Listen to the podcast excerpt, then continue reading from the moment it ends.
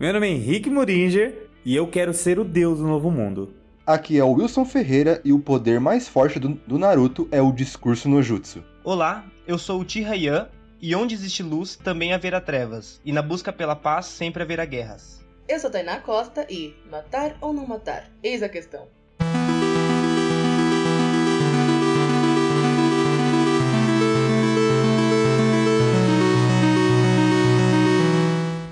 E agora, para você que está ouvindo esse nosso ilustríssimo podcast da semana, neste episódio falaremos sobre dilemas morais no universo das obras nipônicas em imagens sequenciais, ou seja, animes. E o que, que seria um dilema moral? Dilema moral nada mais é do que um conflito na história, algo que te faz refletir sobre algo que acontece também no nosso mundo, seja relacionado a leis, relacionado à própria moralidade em si ou até à ética. E o primeiro anime que será debatido nessa enorme mesa redonda é Naruto. Primeiro tópico apresentado por Naruto, que a gente vai discutir aqui, é na luta do Naruto contra o Nagato, em que, depois que o Nagato basicamente matou metade da vila inteira da Folha, o Naruto escolhe ir pelo outro caminho. Ele escolhe perdoar o Nagato por tudo que ele fez. E, aproveitando que eu já puxei o assunto, eu já poderia começar a falar que esse é o principal dilema aqui para mim que todo o Naruto introduz, que é o que você precisa fazer para acabar com o ódio. É todo aquele esquema de que violência nunca será a resposta para, para a violência em si. Por mais que é pautado na violência, né? O Naruto e todos os animes que. Porque assim, quando a gente tava comentando sobre esse, esse nosso tema, a gente parou para refletir e o Ian deu uma luz pra gente, falando: Meu, todo anime tem morte, todo anime tem guerra. É sempre tem essas coisas. Pela luta pela paz, entre aspas, tem mais morte do que o que deveria ter, é vida, né? E é isso que eu acho que o Naruto ele se diferencia da maioria dos, dos animes de porrada num, num, no geral. Porque por mais que ele resolva muita coisa na base do murro, ele também resolve muita coisa na base da conversa, sabe? Eu gosto muito dessa troca de ideias que Naruto tem. De que o, o vilão nunca é vilão porque sim. Porque, haha, eu sou o cara mal e eu vou dominar o mundo. Desde o Naruto clássico, desde o Haku, desde o Zabuza, você vê que eles têm uma certa história triste que todo mundo Naruto tem. Pra que justifica ele estar. Não justifica, que você entende o motivo dele estarem fazendo tudo, tudo aquilo. Isso eu acho legal, porque humaniza de fato os personagens. Você, você sente carisma pelos tanto pelos heróis quanto pelos vilões. Mas olha, ao mesmo tempo que você fala isso, é perigoso falar isso. Porque pensa só, é, eles meio que têm uma, um porquê estão fazendo aquilo, mas isso não justifica. Né? Um, um dos, das pessoas que mais metiam medo na galera era o, o Gara. Pô, o Gara, ele, ele é um cara que, mano, ele é mal encarado pra cacete. Você olha ele e fala, já não posso falar com aquele cara. E, mano, na, na, como a gente já comentou, na prova Chunin ele mostra que ele é mal pra cacete. E aí, mais pra frente, a gente vai vendo que ele é só. Ele, é, ele não é que ele é mal, é que ele aprendeu a ser uma pessoa mais introspectiva né? Pô, todo mundo fugia dele por causa da, da Cube que ele tinha na barriga, se eu não me engano. É, ele, todo mundo tinha medo do Gara. Então, e, tipo, a única coisa que ele pôde fazer foi se aperfeiçoar na, nas técnicas ninja.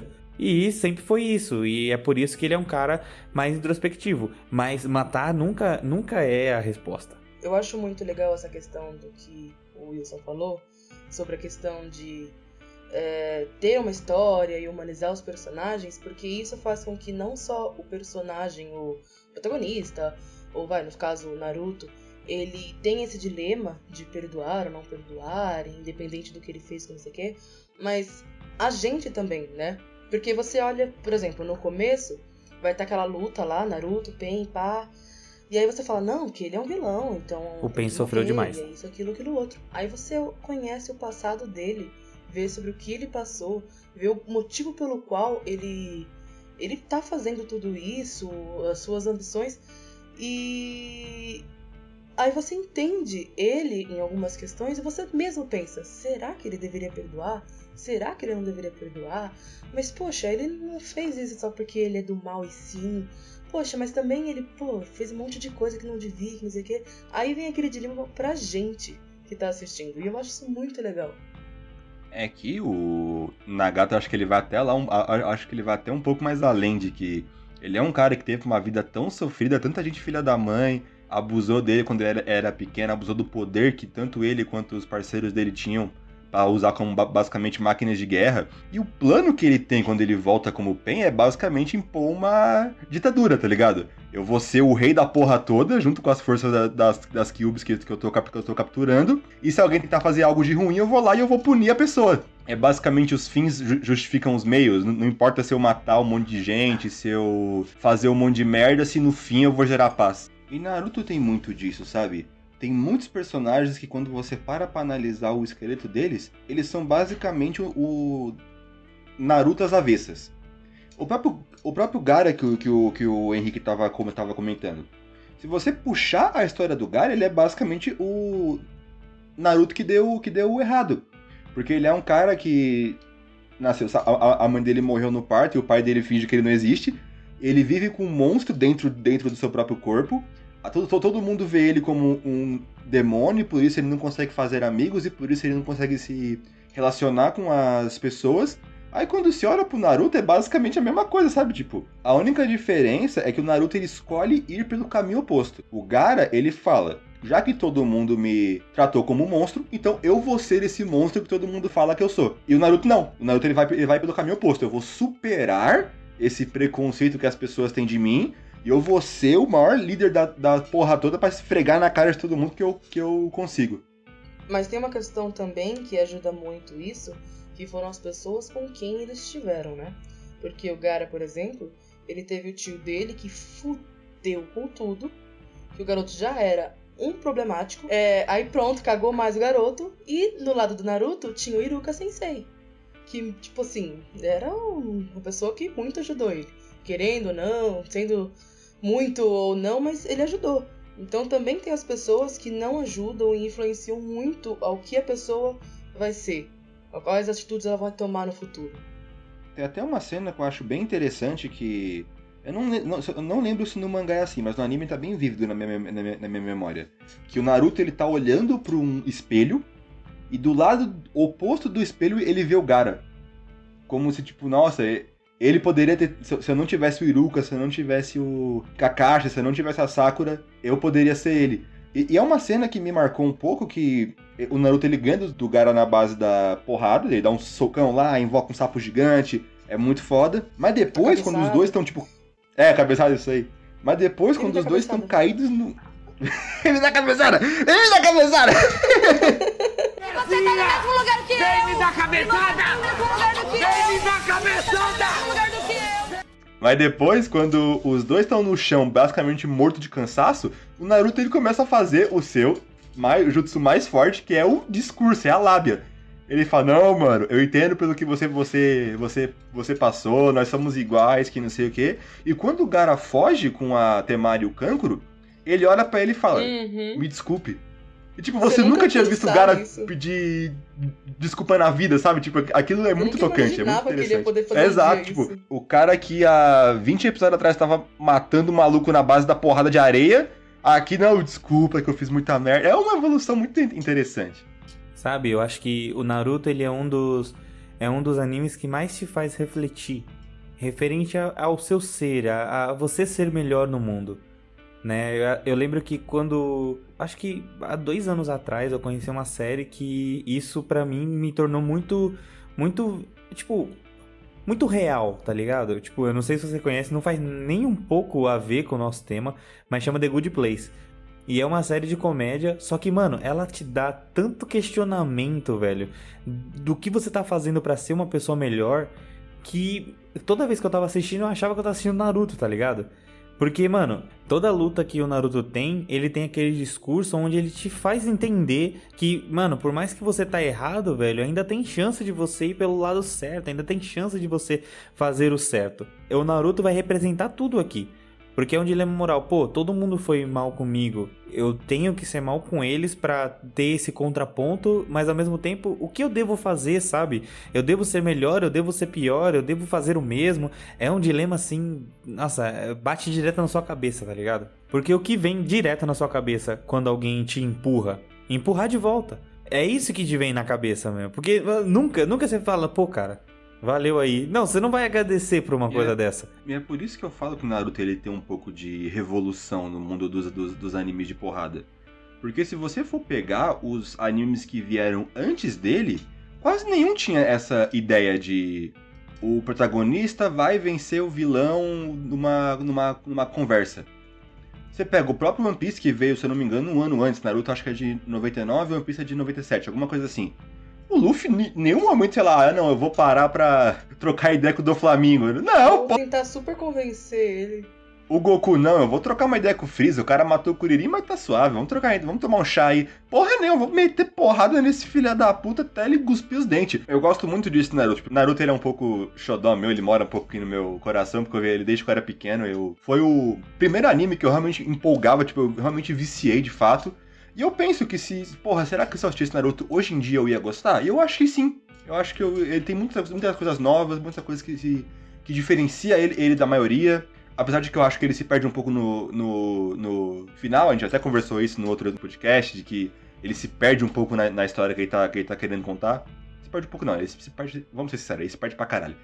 Se perde- eu vi até um cara brincando que, tipo, mostrava um vídeo do Naruto soltando um bilhão de Rasengan que parece a, a Genkidama do, Go- do Goku e a frase embaixo. E, e isso, isso, isso é um ninja? isso é um ninja? É, o Pen Nagato, né? O Pen Nagato, se for pra pensar, cara, ele é tipo assim. Você não concorda com o que ele tá fazendo, né? A gente não concorda com todo tudo que ele fez, né? Criar Katsuki, tantas pessoas que matou e tudo mais, mas você, no final da luta, quando tá o Nagato conversando com o Naruto e a gente tem o flashback, você entende. Você não concorda, mas você entende o porquê. E meio que você meio que entende a justificativa do porquê que tudo isso aconteceu. Porque a história do Nagato, cara, se não for a história mais triste de Naruto, se você for parar pra pensar, ele foi criado pra se tornar o Pen. Ele foi criado pra ser uma máquina de ódio, cara, de rancor com o mundo, por tudo que ele sofreu. Ele, o cara não teve até o momento dos pais dele, dele morrer, ele não teve um momento bom na vida. Ele basicamente, né, também pelo Madara ter manipulado um pouco da história, é, o cara, ele, ele foi criado pra ser esse monstro que ele é. Ele só, ele só realmente é, teve esse lado da história, ele só conseguiu ver dessa forma, né? Então, você realmente consegue entender o porquê que tá acontecendo, apesar da gente não concordar. E levando por esse, por- como o Wilson falou do, do final, a gente já pode pensar em outro dinamo moral que é logo o Madara, cara. Porque, querendo ou não, o Madara queria fazer o bem, mas ele queria fazer o bem da sua maneira. Ele queria colocar o Genjutsu gigante Sim. na lua e controlar todo mundo pra que não houvesse guerra, pra que não houvesse nenhum tipo de problema, porque estaria todo mundo em paz. Só que pra isso, o tanto de coisa ruim que esse cara fez, tipo, a balança não fecha, tá ligado? A balança sempre vai pender pro mal, porque, mano, ele fez muita coisa ruim pra tentar, tipo, ah, não, eu preciso. É tipo, é tipo a balança do Thanos, tá ligado? Tipo, pro universo ficar certo, eu tenho que exterminar 50% da, da humanidade, 50% do universo. É tipo isso, tá Só não ligado? concorda com o Thanos porque você não pegou a- o Metro 100 em hora- em horário de Isso é verdade. Qualquer um pensa igual o Thanos quando tá nesses picos, mano. É uma questão que eu acho que se engloba em muitos, não todos, mas muitos vilões, não só de animes, mas de filmes, séries e que no fim das contas, em que ele tem um motivo pelo qual ele tá fazendo aquilo. Pá, minha ambição é essa. Se você analisar bem, você fala assim, puxa, é uma ambição da hora, é um motivo assim, questionável, você até concorda. O problema é o método como ele vai alcançar, ele vai fazer aquilo. Eu acho que esse é o maior dilema de muitos vilões. Que nem você falou, o Thanos, também tem o do vilão do Pantera Negra, o vilão do Aquaman, e no caso o Madara. Enfim, tem muitos vilões que você vai ver e falar, olha, o motivo pelo qual eu até aceito, o problema é como ele quer fazer. Ah, eu construí um mundo de paz. Mas, porra, você acabou de matar não sei quantos bilhão de pessoas. Ah, foda-se. Tamo em paz. É que isso é muito complicado de falar, né, velho? Tá vendo? É um dilema moral que Por a gente que é um mesmo dilema. conversando sobre isso entra, velho. Porque isso é muito difícil de conversar, velho. Nossa, é muito difícil. E eu acho que é por isso que esse tema é tão interessante. Porque, velho, olha só, te faz pensar, mano. Pô, o cara tá certo, o cara não quer. Não quer guerra, o cara só quer paz. Só que, mano, você tá fazendo um monte de merda e é o que você tá fazendo, cara. Para de fazer isso, aqui, vamos conversar, vamos organizar aí, faz uma fila, faz uma fila que a gente faz um genjutsu rapidinho aqui e aí faz todo mundo fica na paz, tá ligado? Só que, olha, tem um episódio de Rick e Morty que é muito interessante, que é assim, o Rick ele encontra uma consciência coletiva que assimila um planeta inteiro. E aí o, o a, a, Summer, né, que é uma das sobrinhas do Rick, fala assim: Pô, meu, olha o que você tá fazendo. Você tá assimilando as pessoas. É... E as pessoas têm que ter suas próprias vidas. Aí ela pega e fala: Ó, essa pessoa que você tá falando, ela era uma prostituta. E hoje ela é uma bióloga marinha. Esse, esse cara que você tá conversando agora, ele era um pedófilo. E aí, tipo, você vê, tipo, ela, tipo, ela fez o certo, entre aspas, mas ao mesmo tempo que ela fez o certo, ela tá tirando a individualidade das pessoas. Ela tá controlando uma utopia. Tem uma outra frase que eu acho que encaixa bastante com isso que você tá falando, que é até que ponto você tá disposto a abrir mão da sua liberdade para ter segurança? E aproveitando que estamos falando desse tópico de morte, de punições no geral, a gente já pode ir pro nosso segundo anime, que é o nosso adorado Caderno da Morte, Death Note. Nosso amigo Kira e nosso amigo L, que todo otaku ver vergonha alheia sente igual a ele. E aproveitando que estamos falando de Death Note, eu já queria puxar uma coisa bem legal que Death Note ele se diferencia de todos os animes que a gente escolheu aqui hoje, porque ele é o, é o anime cujo protagonista é o vilão da história. E essa é a questão, porque é, tu pensa assim, beleza, ele é, o, ele é o, o vilão, porque ele tá matando um monte de gente. Mas aí você fala, puxa, mas ele tá matando um monte de gente ruim. Ladrões e pessoas estão lá na cadeia e pá. Então ele tá purificando o mundo. Então ele é um vilão ou ele é o salvador? Eu acho que é aí onde Death Note é, é, errou, entre aspas. Porque, mano, é, não é certo matar. Pronto, acabou. E, e, e uhum, acabou o argumento. E aí, não, mas, pô, eu só tô matando. Só tô matando gente má. Só que, velho, ele para de fazer isso no terceiro, quarto episódio. Que ele mata todo mundo do FBI e mata o Ray Pember. Então, tipo, meio que quebra essa, essa, essa, esse pensamento de que, ah, não, ele só matava gente do mal. Não, ele mata gente do mal, mata gente quem atrapalha ele e gente do bem, velho. Ele mata quem ele acha que. É, é, é assim, a, a frase que eu, que eu comentei aqui é isso: ele quer ser um deus. Ele quer opinar para quem vive e quem morre. E quem entrar no caminho dele morre. A partir do momento que o L morre, a gente vê que o Kira ele toma outro, outro caminho. Na verdade, assim, o anime inteiro ele é muito bom até a morte do L. Depois que o L morre, a, vai a ladeira abaixo, sim. na minha opinião. Eu gosto sim do, do, da resolução que teve o final, que é o L morrendo, né? Que é o L, entre aspas, a justiça, né? Que foi imposta ao L. Porque o, o nosso querido Ryuki falou para ele: olha, é, deixa eu te contar uma coisa. Quem escreve no Caderno da Morte, quem escreve no Death Note, não vai pro céu, não vai pro inferno. E outra coisa, o dono do caderno vai ser levado por mim. Eu vou vir buscar você. E aí o Kira tá de boa, tipo, ah, não, eu tô tranquilo, porque eu sei, tipo, ah, eu já sabia que isso iria acontecer, tudo, e quando a gente vê o, o Ryuki chegando no, no pés do, nos pés do Kira e falando, olha, eu poderia deixar você viver, só que eu não quero, porque eu acho que esse, esse jogo foi muito cansativo já. Então a sua hora chegou e ele vai e, e a vida do, do Kira ali naquele momento. Então é, eu gosto da, da finalização, porque a justiça foi feita, entre aspas, né? Mas toda a trajetória do Kira foi essa trajetória de terror. Ele foi, ele foi sim, matou gente do mal? Sim, no começo. Depois ele começou a matar todo mundo que entrava no caminho dele. Então a partir, do, a partir desse momento, ele, ele foi ruim, ele foi mal, ele foi um vilão. Só que ele é tão amado pelo público, tão. Ele, todo mundo gosta tanto dele, que a galera que comenta Death Note esquece disso. Esquece que ele matou Ray Pember, esquece que ele matou a mulher do Ray. Esquece isso, esquece que ele realmente matou gente que não precisava morrer. É, o problema do Kira é que no, ele tava tentando fazer um bagulho que, por mais que fosse ruim, que ia, no caso, matar pessoas, tinha uma finalidade, num, um fundinho de bem. Mas o poder começou a subir a cabeça. E aí pronto, todo mundo é, vai ser julgado por mim e eu escolho quem morre e quem vive, e é isso porque eu tenho o poder nas minhas mãos.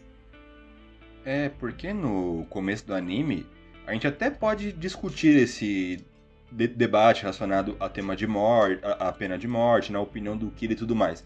Mas conforme o anime ele vai se desenvolvendo, para mim isso acontece antes da parte 2, inclusive. Você vai vendo o Kira se tornar um, um vilão, tipo, Antes ele era, tipo, ele era só um cara com uma opinião de justiça um pouco exacerbada. Mas aí você vai vendo ele se enfiando cada vez mais nessa bola de maldade que ele vai criando. Você vai vendo ele ficando cada vez mais sádico, mais sádico, cada vez mais. Eu não sei se o termo certo seria psicopata, mas. Ah, com certeza psicopata. É porque... Com certeza. É porque psicopata tem a questão da falta de, de empatia, não sei se encaixa certinho nele. Mas... Então, mas esse é o problema. O Kira, o Kira sempre foi sempre foi empático. Ele sempre, ele nunca teve empatia com a galera. Tipo, ele, ele tem horas ali que ele pende um pouco uhum. pela, pela vida do pai, mas ao mesmo tempo você vê que ele não, não consegue criar um vínculo com a, com, a, com a Misa, não consegue criar um vínculo com aquela mulher que ele, que ele namora, que, traba, que trabalha na, na televisão. Ele não consegue fazer uhum. vínculos com a família dele, tá ligado? E, tipo, ele já não tem esses vínculos e para ajudar ele também mata, tipo, sem remorso. A primeira morte dele faz a gente pensar, caraca, nossa, é tipo, ele começa a tremer, ele fala, nossa, isso realmente funciona. Gente, eu matei uma pessoa, mas depois. Ele salvou alguém e pá. Isso, mas depois é tão, é tão normal para ele que isso acaba, tipo, é como se fosse uma coisa só, só do choque, tá ligado? Sabe quando você põe o um dedo na tomada e dá o choque? E você sabe que você não faz mais? Só que ele gostou do choque. E ele vai lá e deixa o dedo lá, tá ligado? Tirando essa questão de pena de morte um pouco de lado, tem outra questão que eu acho muito relevante. Por mais que o Kira seja o gênio, o cara que dá aula pro professor da escola dele, que não sei o quê, só uma pessoa já é o suficiente para você definir quem vive e quem morre? Tipo, só a opinião de uma pessoa já é, já é o bastante? Não foda-se tribunal, foda-se júri, foda-se a lei, tá ligado? Então, mas é isso que ele fala. Eu sou a lei. Eu sou o deus desse novo Isso. mundo, tá ligado? Tipo, você tá completamente certo, Will, quando você fala que, não, é, uma pessoa só é, é, capaz de identificar isso. Não, uma pessoa só não é capaz. É por isso que quando a gente vai pra uma audiência, tem um júri com não sei quantas pessoas, tem uma juíza, tem os advogados para proteger os pontos. Porque uma pessoa só pode ser influenciável, ou pode ser corrupta, entre aspas, né? Então, uma pessoa só não é capaz, mas para ele estava tão, tão claro a, a, a visão do mal, a visão que ele ia exterminar o mal todo, que não ia ter mal nenhum, que ele acabou se esquecendo que ele começou a virar mal. Ao mesmo tempo, será que alguma vez o Kira se perguntou se ele deveria morrer? Ele começou a achar que ele era a única pessoa que sabia o que era o certo e o que era errado. E, e ele que deveria ser a pessoa responsável. É como se ele pensasse que fosse o destino dele o meu destino é julgar as pessoas do que é certo e errado e que eu estou destinado a salvar a humanidade porque eu sei o que, que é isso, eu sei o certo e errado, eu sei quem deve morrer e quem não deve. E todos aqueles que estão contra mim é, estão contra um Deus, então merecem morrer. E aí foi o que eu falei. É, o poder subiu a cabeça e aí o bagulho enlouqueceu. Será um novo mundo livre de injustiça e populado por pessoas que eu julguei serem honestas, gentis e trabalhadoras. Mas se fizer isso, você vai ser a única pessoa má no mundo. Hã? Não faço a mínima ideia do que está falando. Eu sou um grande aluno esforçado que é considerado um dos melhores e mais brilhantes do Japão. E eu? Eu vou me tornar o deus desse novo mundo. É, o tal do o Kira, no fim das contas, é, como, como, vocês disseram, no começo do anime é até discutível é, pena de morte, inclusive não só no Death Note, mas no nosso mundo mesmo é uma das coisas mais discutíveis e tem pessoas que têm várias opiniões, diversas opiniões, né, para os dois lados. Mas se você for parar para pensar, é, nem no final do anime, mas nas, nas primeiras mortes já que o Kira assina o caderno, é, meio que você para pra pensar, será que é, é certo ele punir alguém cometendo um crime de matar alguém? Sabe? Ele literalmente está fazendo quase que o mesmo mal que a pessoa estaria fazendo, ou, ou as pessoas ruins. Isso que, na verdade, né, o poder na mão de uma pessoa só, né, subiu a cabeça dele. E a trajetória dele foi que ele não, não tirou a vida de só pessoas ruins, né? Ele acabou matando qualquer um que entrasse no caminho dele. Mas será que é algo justo ele punir alguém como se ele fosse o Deus, tirando a vida dessa pessoa? Será que isso é algo correto, né? Acho que esse é um grande dilema, né? Ele tá é, justificando um mal cometendo outro, basicamente. É, ele tá justificando o mal com o mesmo mal. Né? E É, assim. Ele tá o- se tornando aquilo que ele mais odiou. Tem uma coisa que, mano, o, o Kira, o Light Yagami, ele é tão louco, ele é tão fora assim de si, que ele, mano, ele tenta justificar o porquê o Death Note tá com ele, tá ligado? Quando o Death Note cai, tipo, o Ryuki só tacou o Death Note. E caiu e deu o que o Kira. Deu o que o Light Uhum. Yagami achou. E aí o Light fala. E aí o Light começa a explicar pra ele, não, mas é, eu fui escolhido pra escrever nesse diário. Aí o, o Ryuki vira e fala, meu, você tá fumando orégano, velho? O que você tá fazendo? Eu não escolhi ninguém, mano. Eu só taquei o negócio e caiu com você. Sorte que foi com você, porque você tá me dando diversão. mas você não foi o escolhido. E aí ele vira. Não, mas quando um Death Note cai na Terra, é, isso acontece quanto? De mil e mil anos? O mundo com certeza é impactado. Então eu serei essa mão, eu serei esse impacto. Tipo, ele tenta justificar os erros dele, tá ligado? Ele tenta justificar que ele é Deus. E pronto. E todo mundo que se dane, tá ligado? Sim. Eu acho que o Kira levou. Eu acho que o Kira levou aquele. aquele dilema muito em, muito ah, em consideração. Que é se você mata um assassino, um- o mundo perde um assassino ou ganha mais um? Sim, então ele perfeito. falou assim: ah, fácil, né? Se eu mato um assassino, fica igual. Então eu vou matar vários, que aí já estabelece, né? Boa. Faz todo sentido, pô. É, Não, ele é gênio, Gênio. ninguém entende ele. Gênio, gênio, gênio. Outro ponto que eu acho muito relevante, que eu acho que o anime ele não discute isso muito bem, deixar um pouco ampassando, é a questão de, vamos supor, você tem um cara que ele é bandido, que ele fez um monte de coisa errada. Só que chega uma hora que ele fala, não, quero sair dessa vida. Ele para de fazer crime, ele tenta, fa- tenta fazer uma vida no- normal, vai arranjar um emprego, não sei o que. O Kira, ele vai matar esse cara? Ele vai levar isso em consideração? Ou não vai? Ou esse cara, Ele já, ele já provou. bandido é sempre ele, bandido? ele prova isso no episódio do Ray Pember. Que ele vira e fala: Tá vendo aquele cara que tá trabalhando? Hum. Aquele cara que tá trabalhando, ele assassinou, estuprou, não lembro, não lembro qual que é o assunto. Ele, ele já fez muita coisa ruim. E ele vai morrer agora. Pô, mas o cara tava trabalhando. Ninguém sabe se o cara já tava, tá, tipo, entre aspas, numa vida boa agora. Tipo, ele já cumpriu a sua pena, já, já tá livre. Mas mesmo assim, o Kira foi lá e matou o cara que tava tentando se, se reestruturar na vida, tá ligado? Então, tipo, Hum, e- ele mostra, cara. Ele mostra isso. Ele mostra que pra ele não importa. Fez crime, tem que morrer. Roubou um pão? Não, tem que morrer porque roubou pão. Não, mas o pão é pra minha família. Não, mas tem que morrer, você é um bandido. Aqui a gente já entra em outra discussão também que é um pouco mais complexa, que é até que ponto a... é a questão da segunda chance, né? Que até que ponto um indivíduo merece ou não segunda chance pelos atos que ele fez. Aí a gente tem a questão da pena perpétua, o cara ficar preso pra vida inteira.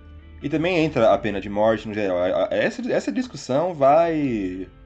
Tem muito pano pra manga. A gente vai ficar. Se, se deixar, dá um podcast inteiro só sobre ela. Sim, como a, como a nossa proposta aqui é só trazer, tipo, dilemas morais nos, nos animes em si, a gente não vai expor as nossas, as nossas opiniões reais do... De, tipo, as nossas opiniões do político, tá ligado? Porque a gente quer aqui só trazer diversão e entretenimento.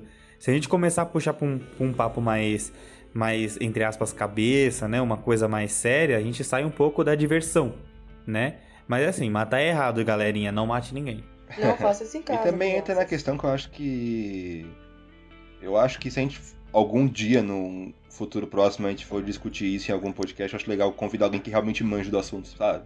Chamar um cara que tá estudando direito, alguma Sim, com certeza, com certeza. E pra um próximo podcast, talvez. no futuro próximo. E, ainda nesse tópico de matar ou não matar, eis a questão, temos o nosso amigo carequinha com uma seta na cabeça que domina vários elementos diferentes. Nosso amigo Eng, o Avatar. Que o dilema moral que vamos abordar aqui hoje especificamente é o que acontece no final do livro 3, em que para o Eng vencer a guerra contra o Senhor do Fogo, ele necessita matar o mesmo. E isso é uma questão que acaba envolvendo praticamente todo o livro 3, que ele fica, é, para poder ganhar uma guerra, eu preciso matar alguém que tá matando pessoas. Mas se eu matar alguém, eu não, eu vou me tornar praticamente a mesma coisa que ele. Eu não quero matar ninguém, eu preciso matar alguém para poder vencer uma guerra. E eu acho que a questão do Eng fica muito mais enfatizado porque ele é um monge, né? Então a vida inteira ele foi ele foi criado com a ideia de ser um pacifista. Ele é vegetariano, mano. É, tem até a piada quando ele vai conversar com o, os avatares anteriores. Ele fala, mano, eu sou até vegetariano, não faço mal uma mosca que não sei o quê. Tanto que, se você for ver, quase todos os outros amigos dele, o Sokka, a Katara, o Zuko, a Toph, estavam de boa em, em, relação a isso, em relação a uhum. matar o, o, Senhor do Fogo. Pra, pra, eles era óbvio, mas pro Ang não era. É tipo, é uhum. é tipo aquele é, negócio, aí... você voltaria no passado para matar o bebê Hitler? Ma... É tipo isso, Exa tá ligado? Nossa, exatamente. Perfeito, perfeito, perfeito. Eu acho que aí cabe a discussão de até que ponto também o, o ambiente onde você foi criado interfere nas suas, influencia. nas suas. Isso, influencia nas suas decisões, sabe? Lembrando que aqui nós temos um psicólogo com a gente, né? Então isso ajuda muito, né? Vocês sabem, o Wilson está cursando psicologia, Exatamente. então isso nos ajuda bastante durante a nossa, nossa jornada aí, né? Uhum. E essa é uma questão que o Wilson falou que é interessante. Vamos supor que o Eng fosse da, sei lá, da tribo da pedra, que o pessoal vai mete cabeça, não tem essa, não tem dó nem piedade. Então, será que seria o mesmo dilema? Será que ele só não, sei lá, apareceria do nada super invadindo lá o templo do fogo e tudo mais e atrás do Senhor do Fogo e pronto, matou, acabou, não teve nem três livros, foi no primeiro episódio mesmo, acabou. Sei lá, sabe? Talvez fosse uma coisa totalmente diferente. Veja na história dos avatares que também é contado, os avatares não tinham nada disso. É, quando eles pegavam, quando, quando eles começaram a ver que tava dando problema, eles iam lá e matava, cara, e acabou. Era assim que o Avatar fazia. É. E aí o Eng, né, que é um cara... Mano, até o próprio... Teve um Avatar dobrador de, de vento antigo, né? E mesmo assim ele também fazia a mesma coisa. Mas o Eng não, o Eng é diferente. O Eng é um...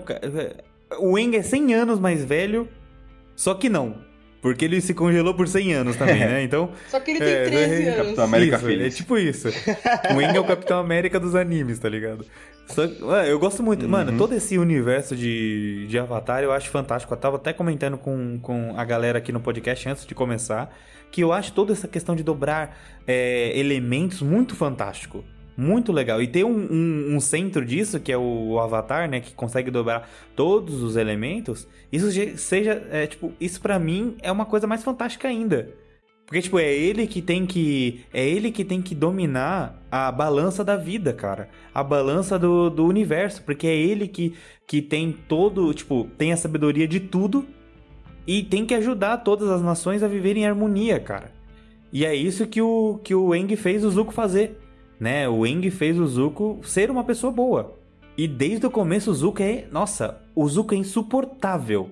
Desde o começo, né? E eu fico pensando, o Wilson ele comentou uma coisa que é muito interessante. Isso vem também do social, da onde você está inserido ali. O Eng foi inserido num ótimo cenário pro momento do anime. Porque imagina só o Eng no, no País do Fogo com aquele ditador seria uma chacina, moleque. Nossa senhora. Sim, e tipo, assim como a gente tava falando agora há pouco de Death Note, se você for ver, é claro, cada um nos seus parâmetros, é de novo, você tava falando que é interessante o fato do, de, de um cara dominar os, os quatro elementos e ele ser meio que essa balança. Tipo, de novo, é o poder na mão de uma pessoa, tá ligado? Só que para muitas hum. pessoas, né, diferente do, do Kira, esse daí a gente tecnicamente é meio que levado a concordar com o que o Eng fez. É, eu nem tinha lembrado que você tinha falado, cara. Mas é verdade, o trabalho que o Eng fez não é só no final com o Senhor do Fogo, mas ele mudou a cabeça do Zuko, né? Que é o primeiro antagonista que é nos apresentado. E tipo, eu tava pensando também, é, é que aquilo, né? Tipo, você pode ter. Cada um tem uma opinião, cada pessoa tem uma opinião, e até no mundo deles mesmo mas o dilema moral vem de, tipo assim, existiram vários avatares antes do Eng. E vários avatares decidiram que, bom, tem alguém fazendo besteira lá, ou tem alguma nação fazendo uma coisa errada, ou sei lá, eu sou inimigo de tal nação, então eu vou atacar, né? E basicamente faz sentido, faria sentido, né? Assim como fazia sentido para Toff, para Katara e pro Sokka, é, matar o Senhor do Fogo, porque simplesmente o Senhor do Fogo é o inimigo, né? No começo do anime fala que as, as vilas viviam em paz e harmonia e, a, e, e, o povo do fogo atacou, porque eles quiseram, só por causa disso mesmo, né? Então, na cabeça deles faz sentido. Então, tipo, será que é, eles estão errados nesse sentido e só o Eng está certo?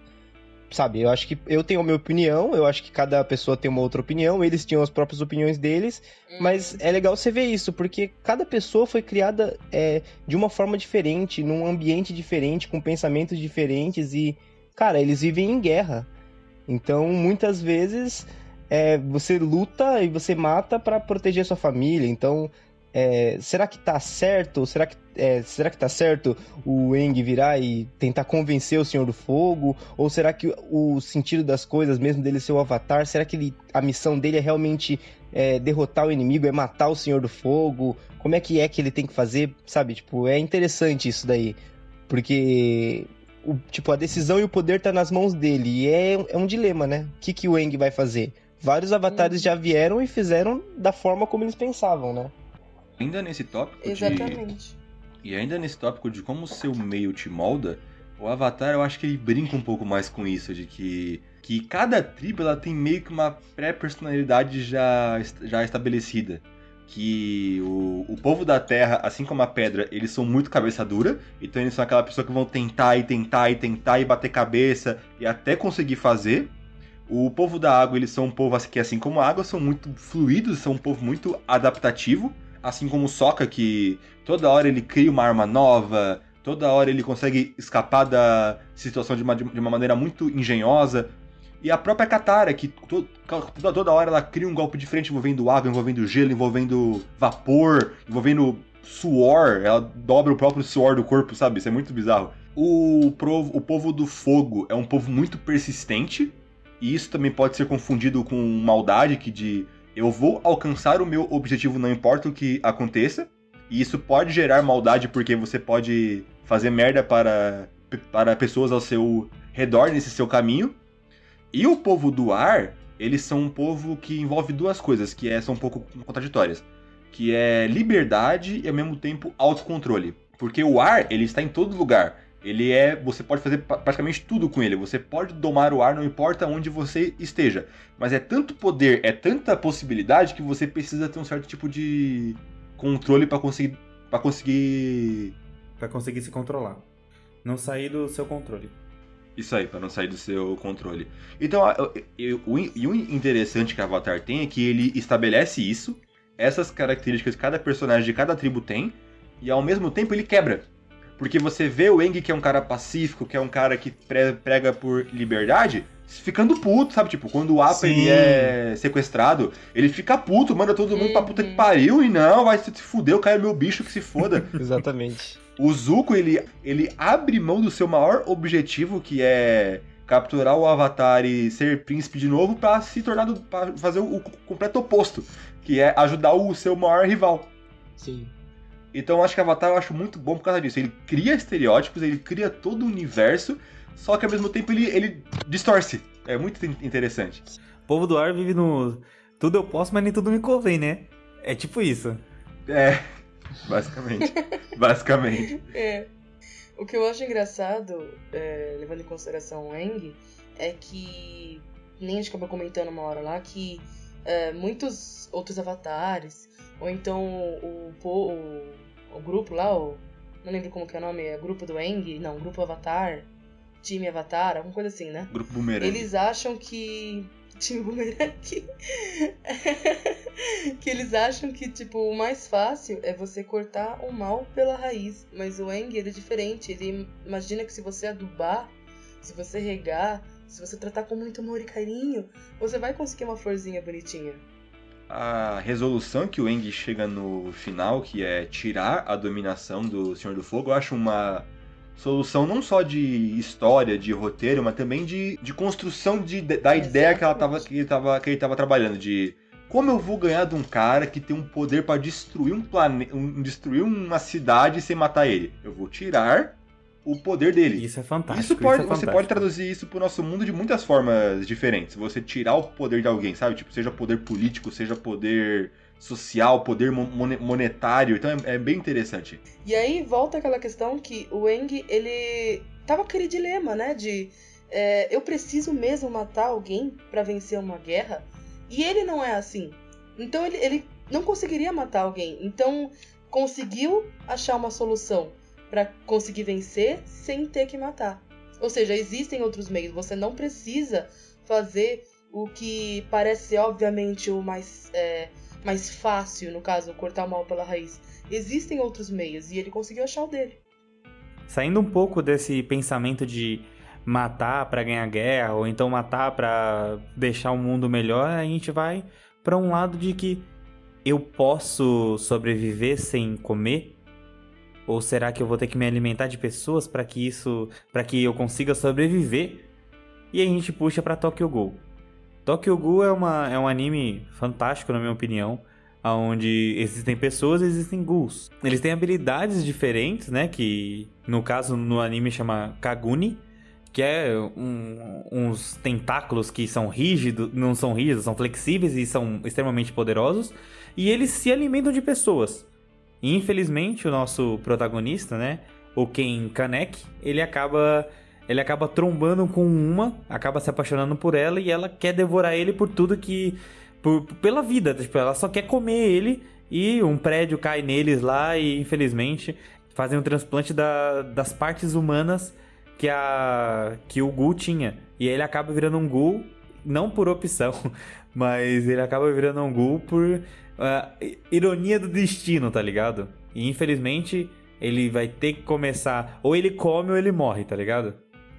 E o interessante do Tokyo Ghoul é que não entra apenas a questão moral de matar ou não entra matar. a questão de sobrevivência. Entra na questão que entra na questão social também de que como uma sociedade conseguiria se estruturar com esse tipo de gente vivendo nela. De que o próprio anime ele conversa um pouco sobre isso, que alguns gols pegam pessoas que se mataram ou sei lá, fazer algum acordo com o hospital, pessoas que morreram para conseguir comer a carne dessas, dessas pessoas. Ou seja, existe possibilidades para você conseguir viver nesse mundo comendo carne humana sem matar ninguém, mas ao mesmo tempo são possibilidades um pouco difíceis de você conseguir. Não é, to não é to to toda hora que você vai ter esse tipo de acesso. Aí também entra a questão moral, de que o próprio Henrique comentou de que por mais que estejam matando pessoas, eles não têm outra escolha. Ou é matar pessoas ou é encher o bucho de café. e, e, café dá problema no estômago, um né? Pra começar. Então parem de tomar café, galera. Mas assim, é, esse, esse pensamento é. O Wilson fez um ótimo uma ótima analogia aí, parabéns Wilson, uma ótima pergunta. O que mais me prendeu nisso foi, velho, ele precisa sobreviver, porque ninguém consegue sobreviver sem se alimentar, né? E outra, além de se alimentar, ele tem um dilema moral onde ele é uma ele tem que se proteger de algumas coisas que vão acontecendo durante a jornada dele, mas ele não quer virar um ghoul. Ele não quer deixar esse esse lado da da Arise do comandar ele, tá ligado? Ele não quer isso.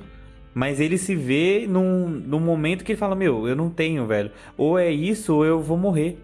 Né? Então, no, num certo momento ele. Ou eu mato ou, ou eu morro. mato ou eu morro. Num certo momento ele chega, ele, ele começa a se alimentar de pessoas que se suicidam. Tudo bem que ele entra numa sociedade onde existe um café com os cubos de açúcar que é, saciam a fome, entre aspas, né? Que ajudam esse, esses gus que querem ser do bem mas ao mesmo tempo é, tem aqueles vilões que querem porque querem matar os esses ghouls também. E a Arise que é esse ghoul que deixou, de, teve as partes dela colocadas no no Kanek a gente é tipo a gente sabe que ela era uma rival do, de muitos ghouls. Porque ela era conhecida como a a comilona né a Sem Fome, a Comilona. E ela comia muita gente e não, independente, cara. Tantas pessoas como ghouls. E aí alguns ghouls vão atrás dela e acaba achando o, o, o Ken Kanek com o cheiro dela e começa a atacar ele. E ele se vê, meu, eu preciso deixar que esse meu lado ghoul saia para eu conseguir sobreviver. E aí ele começa a trocar de cor de cabelo, é mó loucura. Aí também entra a questão interessante que o anime coloca, que é. Já é muito fácil pra você trabalhar ele como vilão. Os principais vilões que eu digo são humanos, se você parar pra pensar. Tem aquele, sim, aquele velho lá doidão, que eu esqueci, esqueci o nome, nome dele. Aí, tipo, esse cara, ele é um humano, ele tá trabalhando, entre aspas, para o bem, só que ao mesmo tempo ele é o vilão dessa história, porque tem toda aquela história daquela menininha Gol, que é toda, toda inocente, e o velho vai lá e mata a mãe, mata o pai.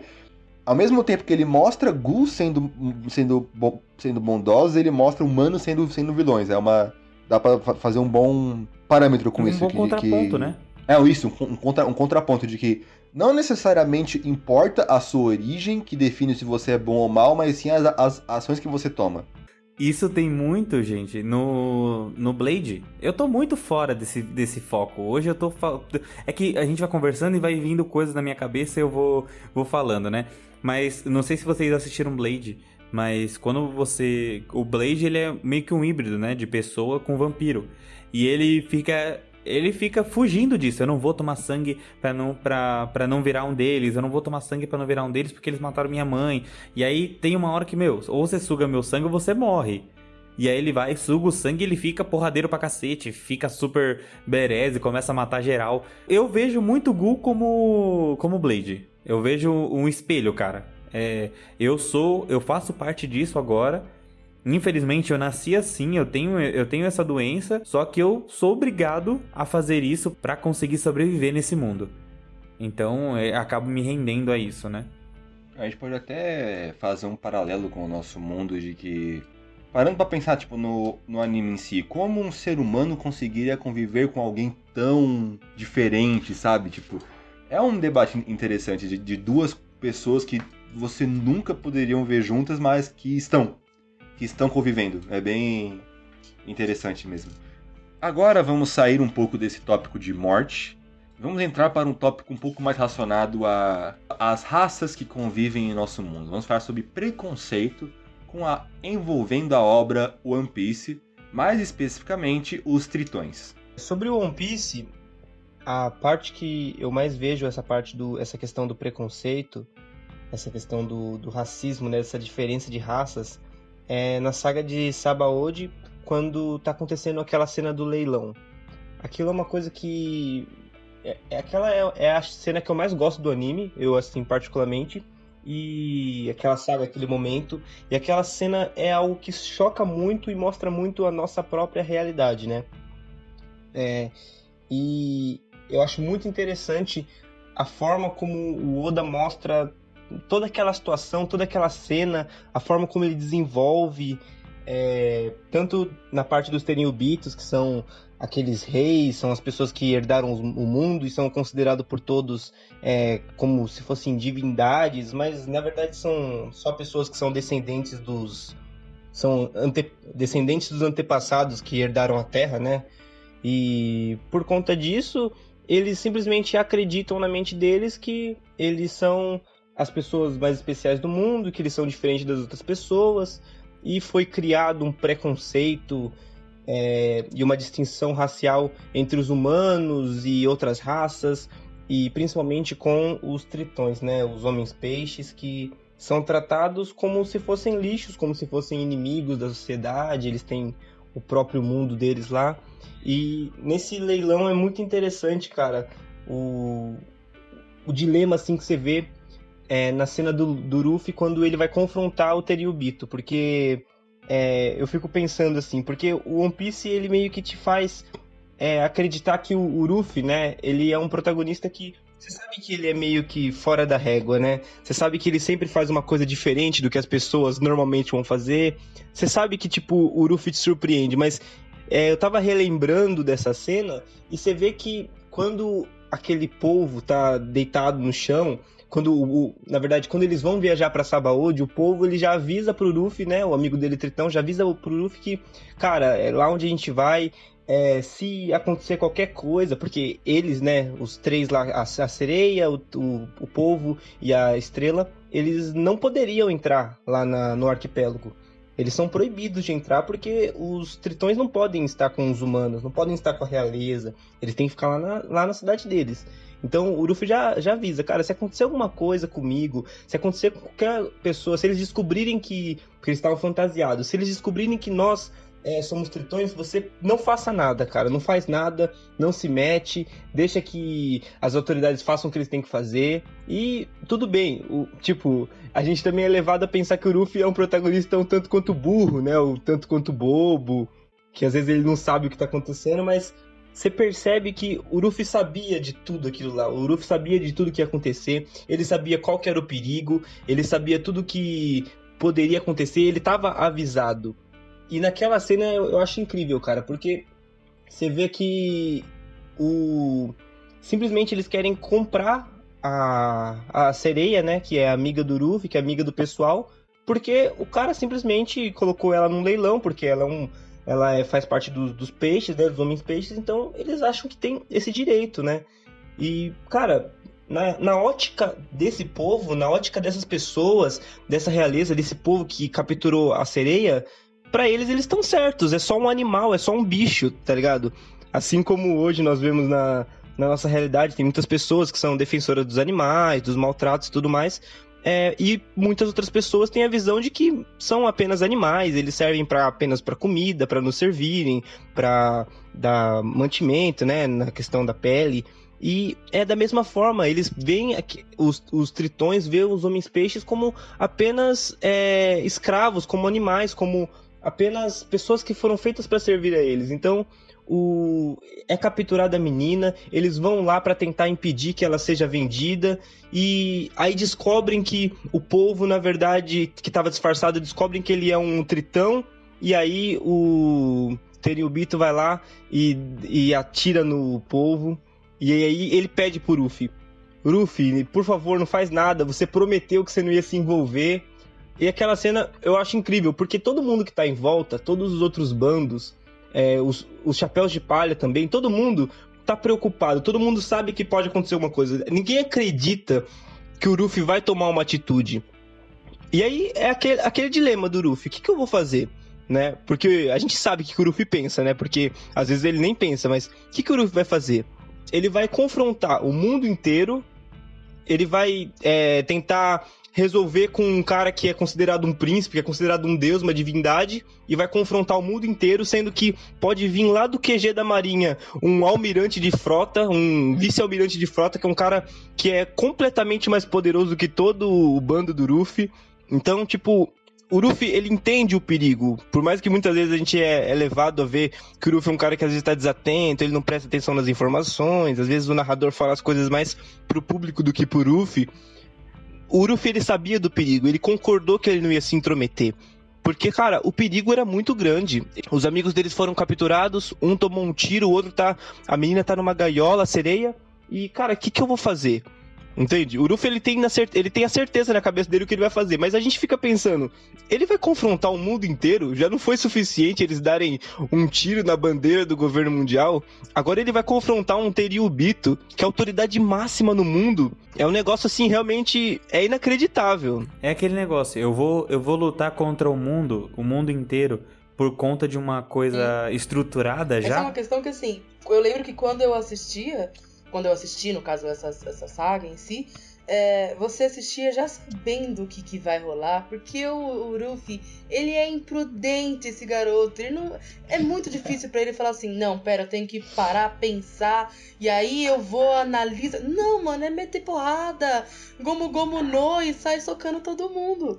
Então, quando eu assisti, eu, eu sentia pânico, porque eu falei assim, mano fudeu caralho. São os Tenryubitos, os caras são fodidos. A marinha vai te caçar até o final da sua vida se você, sei lá, atravessar a rua na frente deles, qualquer coisa. E, mano, tava o Ruffy lá, a pessoa menos pensante que eu conheço, talvez. e. E aí você ficava. Aí eu acho interessante que era tipo. O dilema principal do, do Ruffy, no caso, assim, né? É. Que era.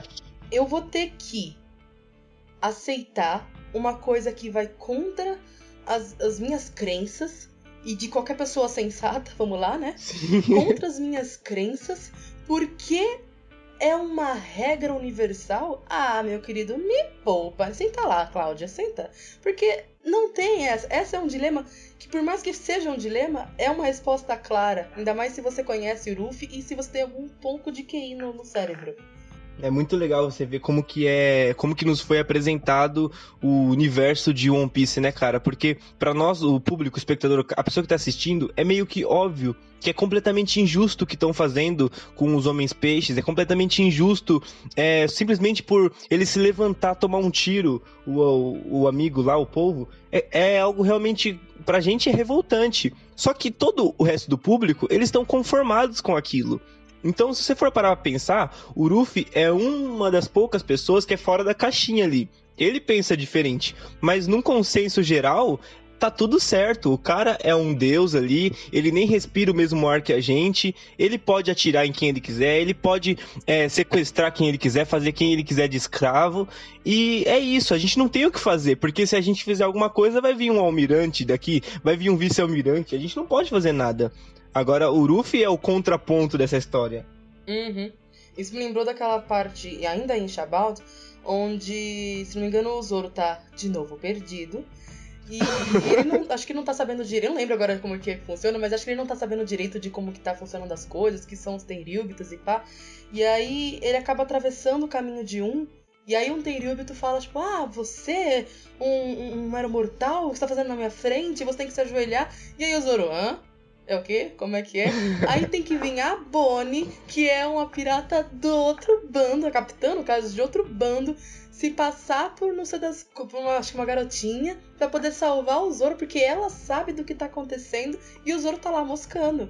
Porque pra ele não faz sentido, cara. Você é um ser humano normal, não tem que me rebaixar você, não tem que ajoelhar pra você. Vai tomar no seu cu, enfia essa arma em qualquer lugar. Não tenho essa. Exatamente. E, e o, mas todo o resto do mundo sabe. E, e o Zoro não, mas é que é uma questão engraçada. Porque não faz o menor sentido, mas pra quem já, tá sabendo das coisas, faz todo sentido. Sim, com certeza. E pensar que se a Bonnie não faz. que Ela não é obrigada a defender o Zoro, ela nem conhecia Uhum. ele, né? Se ela não faz isso, Exato. um Teriumbito teria sido morto naquele momento, né?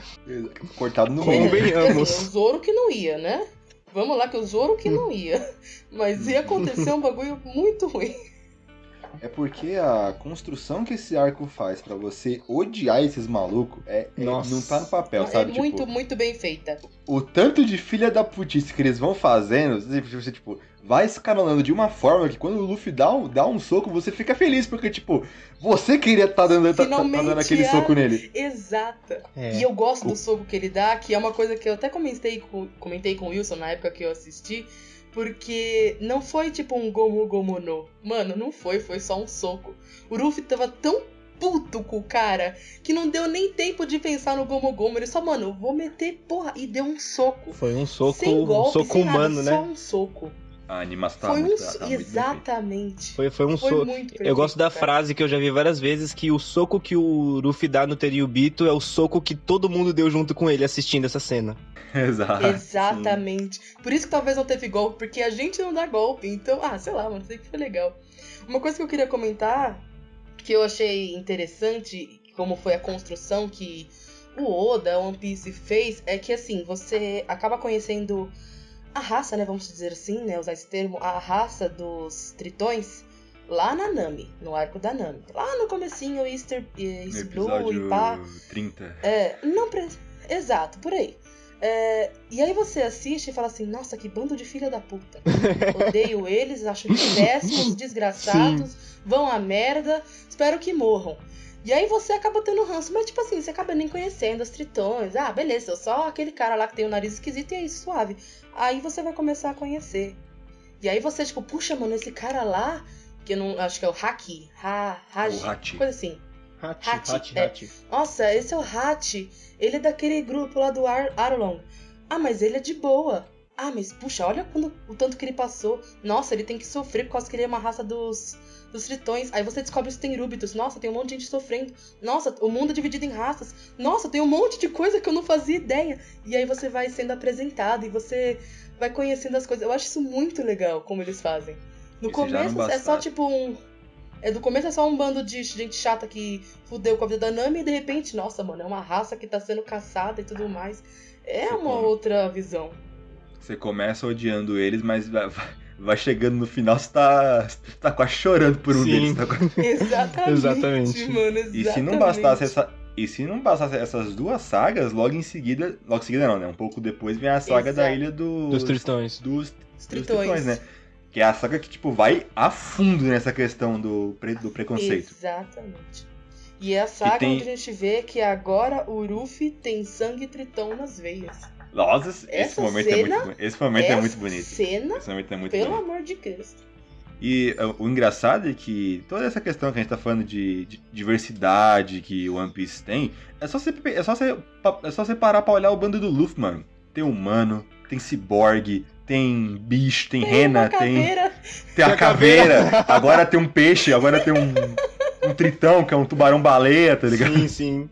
Só falta, sei lá, os, bi- os- o- a raça dos braços longos, pernas longas. É, o que falta- tá Não, só falta esse, gigante, Ah, se você for daqui contar o, os subordinados, tem, se você for. Sim, verdade. Verdade. É, não, verdade.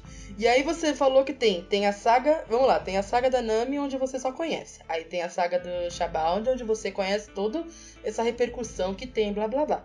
Passou a próxima saga praticamente próxima, é a dos Tritões, e um pouco mais pra frente você tem a Holy Cake, que é um lugar onde todas as raças estão juntas e misturadas. Sim.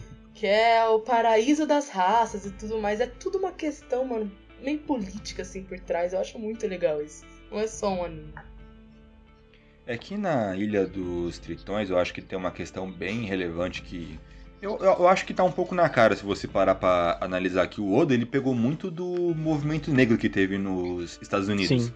Que tem dois personagens. Tem a rainha lá da Ilha dos, dos Tritões, que ela representa mais o Martin Luther King, que querer acabar com o preconceito na base mais de diálogo, né? O, é, o termo que eu tô procurando é, é, I have a dream. O termo que eu tô procurando é atos não, não violentos.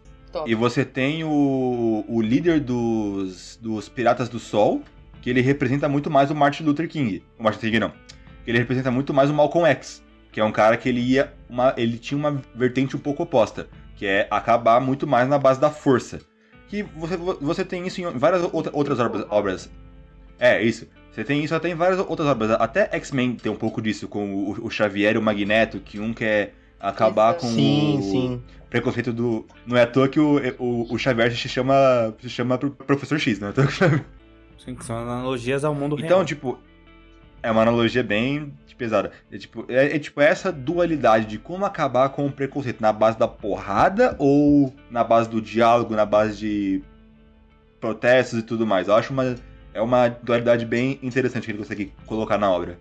Acho que essas coisas eles engrandecem mais a obra, né? Deixa isso, deixa isso mais, mais bonito pra quem assiste. Você tinha falado do do Fisher, do Fisher Tiger, né? Que é Isso. O, o líder dos Piratas do Sol. E é interessante que eu tava lembrando, né? Quando conta os flashbacks dele e tudo mais, da história de né? Porque toda a história dele é muito bonita, deles se libertando lá Uhum. da, da escravidão e tudo mais. E é muito interessante no final, né? Já na morte do Fisher Tiger, no final da vida dele, quando é, ele e o bando dele vão decidem que vão levar aquela menina, né? Que foi a bordo e tudo mais. É, não sei se vocês lembram. Aí a menina, que Uhum. também era uma escrava, né? E tudo mais. E aí mó rolo pra ela soltar os sentimentos dela e tudo mais. Aí. É Koala o nome, Isso, né? a Koala, isso. Depois que ela virou Nossa, do. tristeza. Nossa, que história também, né? Eles decidem que vão levar ela pra casa e levam ela, acham lá a vila da menina. E aí no finalzinho, quando eles estão se despedindo, estão indo embora, o pessoal da vila lá, que é humanos, né? Fazem uma emboscada pro para aquele pessoal tritão lá. Chamam a Marinha, né? E tipo, ele foi fazer um favor, né? A menina tava lá sozinha, eles decidiram levar ela pra casa, mesmo ela sendo humana e o bando dos Piratas do Sol serem todos é, tritões, né? E tipo, sempre existiu uma rixa. Assim como tava falando que no começo, quando nos foi, no- nos foi apresentado os tritões, a gente não gostava deles, né? No arco da Nami, por tudo que eles fizeram a Nami passar. Mas se você for parar pra Uhum. pensar, o bando do Arlong, né? Se eu não me engano, o Arlong também fez parte dos Piratas do Sol. Parar pra pensar, cara, Sim. é muito. É, é meio que um ciclo do ódio, né, cara? Tudo que os tritões sofreram fez com que desencadeasse um ódio, um rancor no coração do Arlong, que fez com que ele tratasse uma vila que eles conquistaram lá, é, tratasse eles como maus também. E, e fez e realmente fez maldade com aqueles humanos, né? Pessoas que é, muitos deles não tinham nada a ver. E se você for parar pensar nessa história da Koala, é muito interessante que eles vão lá, ajudam a menina, mesmo ela sendo humana, mesmo tudo que os humanos tenham feito com eles, eles o Fischer Tiger, ele abriu mão do, né, desse orgulho, levou a menina lá, ajudou a menina, levou ela para casa e aí o pessoal daquela vila, o pessoal, os parentes daquela menina traíram eles, ligaram para a Marinha, a Marinha veio, fuzilou o pessoal e com pouco pouco eles conseguiram sair com vida, mas o Fischer Tiger estava muito machucado e ninguém da tripulação dele é, e aí ele precisava, né, tipo, ele precisava de que alguém doasse sangue para ele, né, porque ele tava muito machucado, só que ninguém na tripulação dele era o mesmo sangue que ele, né. E aí, qual que era a opção? Ele poderia é, conseguir fazer essa transfusão com o sangue de um humano. Mas aí, como é que fica? Toda a luta dele, toda a história do ah, Fisher Tiger, né? Cara, eles odeiam os humanos o tanto que os humanos odeiam os tritões, né? Por simples um ciclo de ódio. Então, o que, que eu vou fazer? Eu tô precisando. Eu tô precisando de um sangue. Um humano é o mesmo sangue que o meu. Nenhum tritão tem o sangue que eu preciso eu vou abrir mão disso, eu vou é, confiar mais uma vez nos humanos que já me traíram, que quase tiraram minha vida, ou eu vou ficar com o meu orgulho de ser tritão, eu não vou abrir mão por tudo que eles fizeram com a nossa raça. Esse, esse dilema foi o que trouxe, né, o fim, né? Que não é um fim desonrado, né? Mas foi o fim da vida de um grande. De um grande marinheiro, digamos assim, né? Uma coisa que eu quero pagar um pau pra One Piece é como ele planeja a história, porque toda essa questão dos Piratas do Sol, de, do, do, do, Fish, do Fish Tiger, isso só é introduzido lá no episódio 500. Mas se você voltar no Arlong, ele tem a tatuagem do Sol. Nossa, no episódio, verdade. tipo, 30. Exato. No episódio ser tão bom que chega a ser bizarro. Exatamente. Sim, você vê que o Oda não quis inventar uma história, né? Ele não. Ah, deixa eu adicionar alguma coisa aqui na história, não. Ele já sabia de tudo. eu ia falar que essa questão do sangue, né? De sangue que corre em nossas veias e tudo mais, é, é um, uma questão muito bem trabalhada, praticamente o, o arco de. Ilha dos Tritões inteiro, né? Desde quando, sei lá, o Sanji aparece e, aparece e começa a ter hemorragia nasal por causa das meninas. E aí vem essa do, do Fisher Tiger. E aí vem a questão do Ruffy. E aí é tudo muito bem trabalhado. É, galera, e esse foi nosso podcast sobre dilema moral nos animes. Né? Espero que vocês tenham gostado. Lembrando de novo que nós temos podcast toda sexta-feira de vários temas, toda semana com um tema pré-definido, então não esqueça de nos seguir aí nas redes sociais, né, no Facebook, que já está também na nossa descrição. Não esquece também de compartilhar com seus amigos. O Wilson vai, vai explicar para você. Aquele meme, né, do cara apontando pra tela. Irmão, você tem que compartilhar essa porra. Você tem que compartilhar. Não, mas tipo, esse é o principal que o que nos dá força, o que no, nos dá.